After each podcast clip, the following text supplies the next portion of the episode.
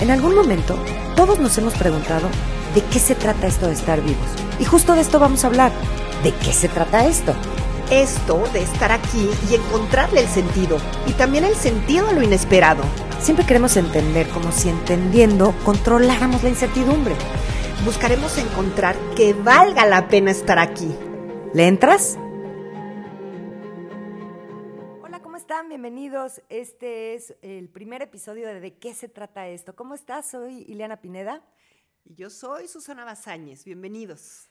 Vamos a platicarles de qué se trata esto. Este podcast de la vida, ¿no? Que a veces eh, hay situaciones que se nos repiten y se nos repiten o cosas que nos duelen, que nos lastiman y que no entendemos por qué pasan, pero nos pasan y nos pasan y nos pasan. Exacto, y le, es como si quisiéramos eh, entender la vida para ver por qué nos atoramos, por qué no encontramos la salida y veces. Y entonces nos preguntamos, ¿de qué se trata esto? ¿De qué se trata? Que cada vez que tengo un novio nuevo, resulta que es idéntico a los que ya, o sea, igual, las situaciones que se nos repiten, ¿por qué nos atoramos ahí?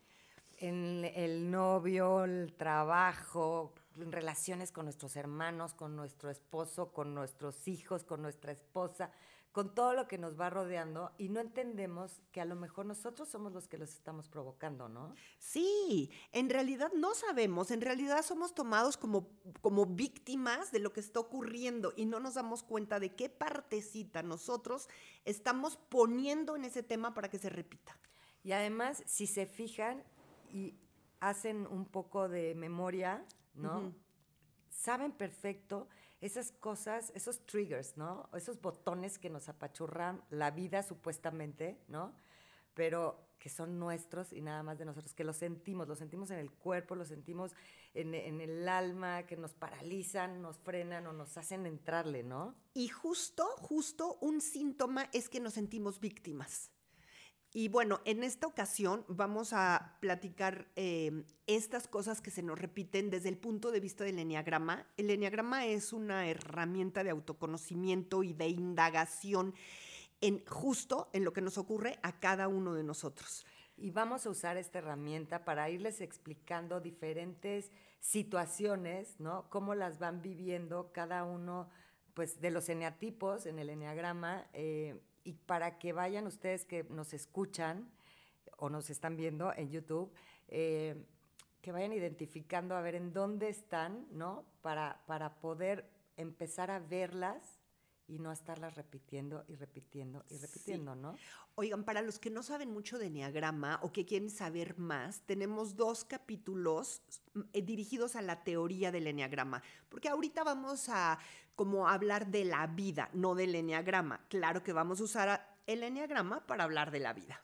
No, esta herramienta maravillosa eh, de, de conocerte, ¿no?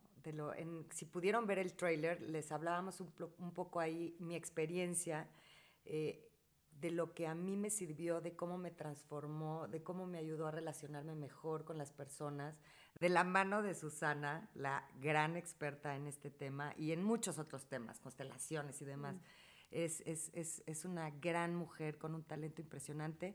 Pero bueno, ¿qué te parece si nos echamos como un recorrido en los eneatipos y sus situaciones, sus emociones y esto que se les repite y se les repite y se les repite.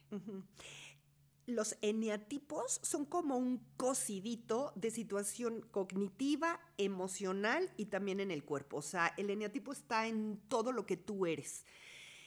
Y estas situaciones que se nos repiten justamente es por nuestra actuación en la vida, es cómo respondemos a la vida y lo que la vida nos trae a nosotros. Entonces, por ejemplo, al eneatipo 1 se le repite muy cañón que en sus relaciones, en su trabajo, em, se enfrenta a desesperación con los otros de que no le agarran la onda, porque el uno realmente cree que él tiene la verdad. Si lo hicieran como les digo, no de verdad, es que si realmente lo hicieran como yo digo, es que no me hacen caso.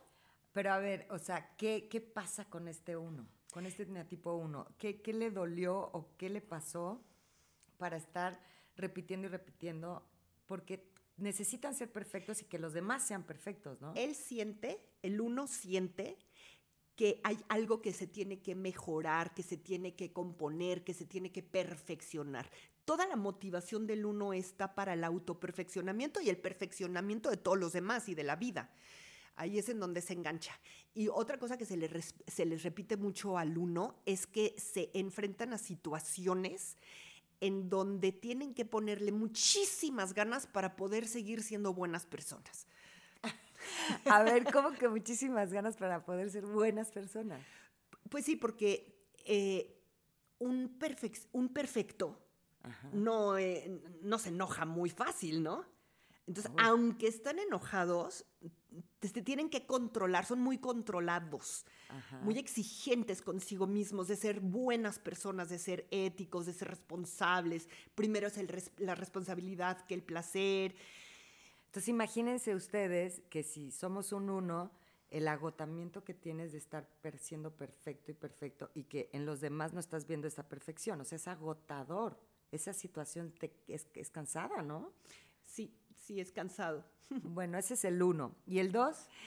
El dos, lo que se le repite al dos este, es, entrar en, en, relaciones en donde da de más. Al dos se le descompuso el termómetro entre el dar y recibir. Ok. Porque adentro, adentro, el 2 tiene una cierta falta, como de que si no pudiera satisfacer sus necesidades. Ni siquiera, como que se desconectó, como que el 2 dice, yo no necesito, son los demás los que necesitan. Y entonces hace mucho para que los demás los necesiten a ellos. Ellos no muestran que ellos necesitan. Al dar tanto, de repente no reciben a cambio, ¿no? O sea, mugre amiga, tanto que hice por ella y, así me responde, entonces sí es una cosa como de resentimiento, sí. O sea, a, través de este dar manipulan y nunca se sienten satisfechos con lo que reciben. No, porque en realidad ni siquiera pueden recibir muy fácil. Entonces ahí está esta situación frustrante donde das, das, das, das, das y no recibes a cambio. Entonces pues decimos, ¿no? hablando de estas situaciones que se nos repiten en la vida y que nos llevan al sufrimiento, pues si yo estoy dando tanto en este trabajo, no me están valorando. Si yo di tanto en esta relación y no me están dando lo que yo esperaría que me dieran, ¿no? El 2 hace cuenta como que casi, casi que quisiera este, que lo adivinaran. Claro. es que yo soy dos. Lo confieso desde el principio. En el primer capítulo me, abro de pecho, soy dos. ¿Y qué te sucedió cuando te diste cuenta de eso? Me, sucedió, es que cuando se vayan adentrando a este mundo maravilloso del enneagrama, es, es como esta parte de, hoy eso no quiero ser, eso, eso, eso exactamente, cuando vayan conociendo todos los eneatipos, va a haber uno que les va a chocar y que van a decir, no, ese no, ¿y qué creen? Ese sí. Es como haberte sentido descubierta. Chin, ya me cacharon. Encuerada la mitad del periférico, para que me entiendas. Ya se dieron cuenta que lo que andaba haciendo era manipular. sí, ya. Me sentí totalmente eh, vulnerable. Pero. ¿Y qué te aporta? Es que eso, es lo padre. Porque a lo mejor cuesta trabajo aceptarte, pero ya que te ves, te aceptas y entiendes por qué has estado actuando como has estado actuando, uff amo mi número hoy. Hoy lo amo, o sea... No lo eh, ames tanto. O sea, no, sí porque me hace darme cuenta cuando caigo en estas situaciones y digo, no, espérate, ya estás otra vez ahí con, con tu dos, pero a tope, bájale tres rayitas, ¿no? Lo que amas es darte cuenta, o sea, la posibilidad de darte cuenta. Sí, sí, sí, la mm. posibilidad de darme cuenta. Y, hay cosas del como de cada eneatipo, pues cada uno tiene también su parte muy linda. Entonces... Verás, ahorita que estás diciendo eso, como amo mi número y eso, voy a aprovechar para hablar. Bueno, a ver, eh, eh, primero voy a platicar que yo fui discípula directitita de Claudio Naranjo, em, colaboradora de Claudio Naranjo, entonces como que traigo mucho su... su escuela. Su escuela de la, del camino del héroe, él le llama el camino del héroe. Héroe porque se necesita muchísima valentía para ir hacia adentro. Entonces, el primer, el primer tramo justamente es una lucha contra el ego. O sea, es primero verlo de frente, tus dragones, tus cosas horrorosas. Horrible. ¿No? Es horrible esa parte. Eso es cuando hay un desenque- desencantamiento de quien tú creías que eras y que te estaba yendo brutal, como eras. No, dices, ¿de verdad yo soy eso? Ajá. Hijo, qué, vergüenza. Que nadie se entere, ¿no? que nadie se entere. Ese es el desencantamiento.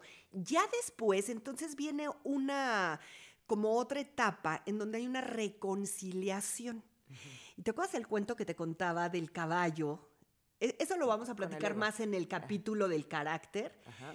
Pero sí es como que el ego o el eniatipo es el caballo que si no lo agarras, pues te lleva a donde quiere. Y a las broncas que Eso, entonces esa es como la segunda etapa en donde vas como conociendo tanto tu carácter, tus rasgos, que ya tú puedes como llevarlos hacia donde tú, eso es lo lindo de lo que tú estás diciendo, ¿no? Totalmente. Pero bueno, vamos a regresar a las situaciones Sí. y demás. A lo largo de este podcast nos van a ir conociendo a las dos de una Ah. manera. De eso se va a tratar. Bueno, modo. y aprovechen, un- aprovecho tantito. Si ahorita tienen preguntas, igual, métanse al Instagram, nos las mandan, a- les vamos a estar, a todos les vamos a estar respondiendo. Sí, a Bienvenida a sus preguntas. Sí, a ver, vamos vámonos a al gran 3. comunidad. Sí, el 3. A El ver, el tres. 3. ¿Cuáles son estas situaciones que se le repiten y se le repiten al 3? Ujú. Se meten en situaciones en donde es mucha demanda. O sea, el 3 siempre tiene una vida estresada. Es, estrés del 3. Ah, Así.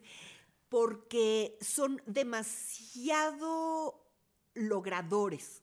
O sea, es el típico que se pone zanahorias enfrente para ir por ellas y no nada más se pone las zanahorias enfrente, sino te, se pone el látigo atrás. Ahí está. Así vive la vida. Entonces, lo que se le repite son situaciones en donde tiene que alcanzar metas, tiene que alcanzar objetivos, eh, directores, grandes directores de empresas, este, o sea, son, tienen mucha capacidad de liderazgo. Pero también les pasa que no pueden trabajar tan fácil en, en trabajo en equipo. ok. Eh, se les repite situaciones conflictivas de rivalidad, de, de competencia. O sea, son los que yo soy aquí el fregón. Pues sí, es la vanidad, el 3 es la vanidad. Sí. O sea, si se fijan, en- llevamos tres números y, y, y de alguna manera estamos encontrando en dónde sufren estos tres números, ¿no? sí. A ver, el 4. El, el 3 también sufre de estrés y de ansiedad, ¿eh? Ok. Ok, el 4, lo que se le repite al 4 son situaciones dramáticas. O sea, la vida es como una telenovela, una gran serie de Netflix con muchísimos capítulos súper dramáticos. Necesita intensidad, necesita tirarse al piso para que lo levanten. em, porque la pasión del, o sea, lo que le atora mucho al 4 es su necesidad de sufrimiento. Parece ser que el 4 no siente que pueda ser amado si no está sufriendo. Uh. Uh. O En- sea, se inventa hasta sus propios sufrimientos para medio Mira, darle sentido. no se ¿o los no? necesita inventar, Ok. ¿no? Pero son las situaciones que se le repiten. Ok.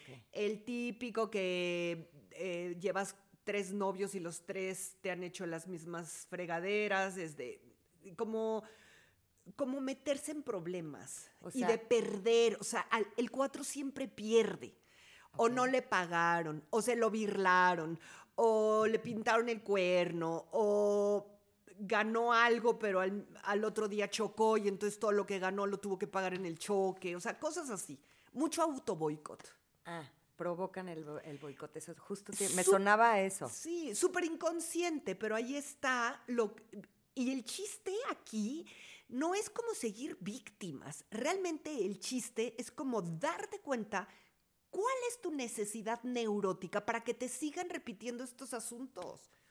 Bueno, ahorita que dijiste esto de necesidad neurótica, les Ajá. reafirmo que se acuerden de si quieren clavarse en la teoría del tema del enneagrama, hay dos videos. ¿no? Ajá. Ahí se los recuerdo, búsquenlos en nuestro, en nuestro YouTube y aquí en Instagram también van a encontrar los links para todo eso, este, para que entiendan a qué te refieres con esas necesidades Sí, neuróticas. ¿no? porque en esos videos estoy hablando de la pasión, de la fijación, de las necesidades neuróticas, de los rasgos característicos, de sí, de todos esos temas. Bueno, vamos a seguir caminándole. Al el cinco. 5. Lo que se le repite al 5 son situaciones en donde la única salida es huir. Sal- salen corriendo. A de relaciones, de trabajos, de compromisos, como que no les gusta sentirse ahogados y llegan a sentirse muchas veces ahogados y atorados. Y, y también muy de la cabeza, ¿no? De entender. Y, Ellos y- son y de la por eso cabeza, no sí. viven lo que tienen que vivir, ¿no? Ellos son de la cabeza, pero lo que se les repite es sentirse como atorados, asfixiados, en donde la única salida sería tener que huir. Ok. Ujú. O sea, se la pasan huyendo, huyendo, huyendo y no concretan. No, ese es más el 7. El Ok. 5 concreta sus cosas personales, que tampoco comparte mucho, pero esas son, esa, es, pon tú que ahí no le sufren tanto. Donde sí sufren es en que después de huir, como que se quedan, eh, como que le temen al compromiso, le temen al amor, le temen a la vida. Y ahí sí hay un sufrimiento. Es inconsciente este sufrimiento, es, un, es como una depresión sorda, que ahí está. ¿Por qué? Porque en lugar de quedarse, Ajá. Huyen. Entonces, ¿cómo se va a hacer nutritiva una vida cuando te la pasas huyendo? Uf, uf, uf. A ver, por ejemplo, también se les repite esto. Pon tú que están en una relación. Están en una relación, están contentos, se sienten como involucrados y la novia los invita a la reunión con sus amigos. Híjole, pero nada más como están eh, enamorados, pues le ponen las ganitas y ahí van. Se sientan en una silla de la con piernita cruzada y brazo cruzado y, quijada metida así, ojos avispados, llenándose de toda la información, captando todo lo que está ocurriendo y luego llegan a su cuarto ya solos a rumiar todo lo que ocurrió en la reunión. Como que estuvieron pero recogiendo información. O sea, son los que podrían hacer la bitácora de la reunión. O sea, saben quién habló con quién, qué pasó, con dónde, qué sucedió, dónde, y no lo vivieron. de alguna manera tienen una capacidad de observación. Son los científicos, los filósofos, los grandes novelistas, grandes músicos. O sea, tienen una capacidad de ir profundo, de anal es- son súper mentales, Ok. súper observadores. Ok, esos ya dije muchos rasgos del 5, pero lo que se les repite mala onda, que porque otra vez es esto. Ok. Vamos al 6. El 6. El 6 lo que se le repite es dudar. Uf. Sí. Tengo un 6 cercano, lo sé. Ajá. Y se le repite tener situaciones en donde tiene que tomar decisiones entre dos y estar en el dilema. O sea, lo peor que le puede suceder al, al 6 es estar en dilemas de tener que tomar decisiones. Meto a mis hijos en esta escuela o en esta escuela, pero es que esta tiene todos los pros y esta tiene todos los pros y esta. Entonces va y le consulta a todas las amigas, a las primas, a, a- a todo. Lee, lee, lee, lee. Es el único que lee los instructivos, pero de las letras más chiquitititas para entenderlo todo y ver cuál decisión va a tomar. Híjole. Y entonces se la viven en esta incertidumbre de, qué hacer y cómo hacerle. Sí, mucha incertidumbre, mucha. O sea, de lo que no tiene certidumbre el 6 es de sí mismo. Entonces tiene que estar viendo de dónde se va a agarrar. El 6 también es muy ansioso, ver de dónde se va a agarrar, de qué a qué autoridad va a seguir. Y esto también se le repite a los seises, porque tienen una cosa muy paradójica con la autoridad. Necesitan la autoridad porque no confían en su propia autoridad, pero al mismo tiempo se rebelan contra esa autoridad. Úchale, está cansadísimo. Y se ¿no? les repite, claro que se les repite, porque, a ver, voy a aprovechar. Sí. Se nos repite lo que necesitamos ver. Eso que necesitamos todos. liberar a todos. A todos. Lo que necesitamos liberar es lo que se nos repite. O sea, es un poco esto que hablábamos al principio de que vivimos huyendo de eso que nos aprieta nuestros botones, ¿no? Y, de- y eso es lo que en realidad la vida está haciendo, apretándonos estos botones para que lo veamos. Sí, no todos huimos de los botones. El 8 no huye de los botones. El 8 provoca sus botones. Ok, ¿No? ok. No, no, no es que. Pero lo que sí es que estos botones Ujú. son la oportunidad de liberar eso que no está resuelto en ti. Es como reprobar mate uno seis veces. O sea. ¿para qué te inscribes otra vez en Mate 1? Ya pasaste por un ya pasaste por un Juan, ya pasaste por un eh, Arturo, ya pasaste por... No, todos idénticos. Ajá, ajá, ajá.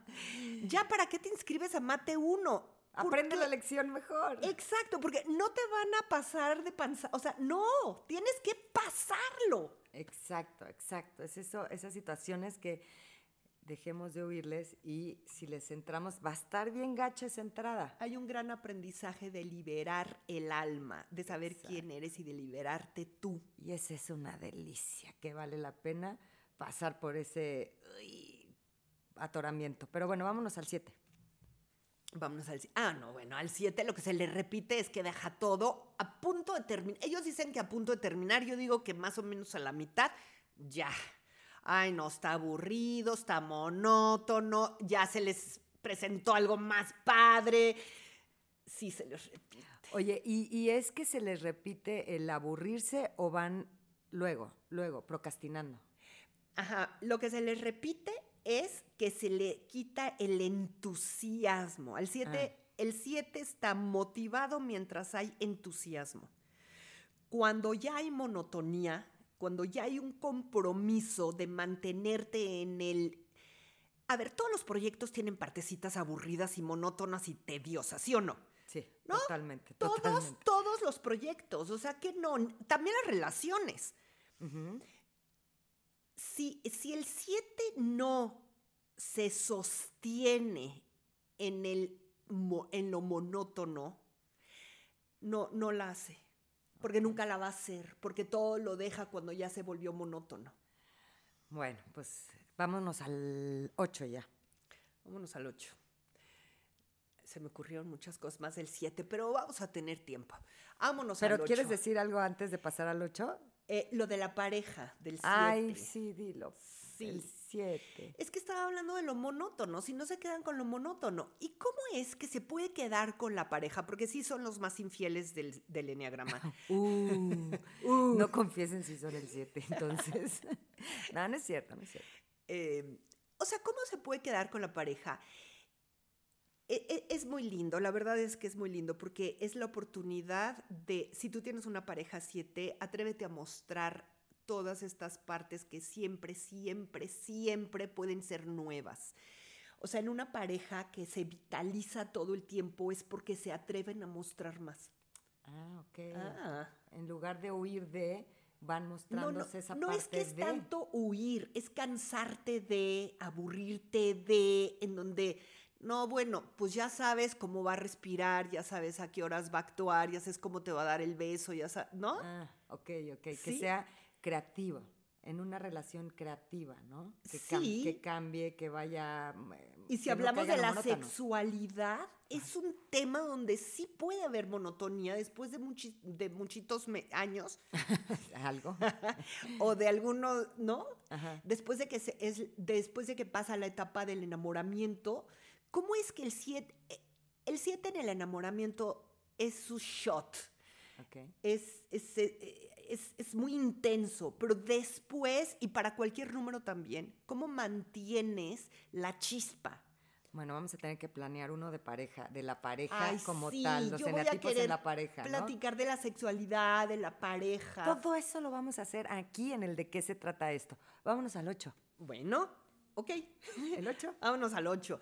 El 8, lo que se le repite son las situaciones de se me fue la onda. ¿De violencia un poco? Sí, pero me quedé como patinando en el 7 y al 8 se le repiten las situaciones de riesgo. Ok. Ajá, se mete en riesgo.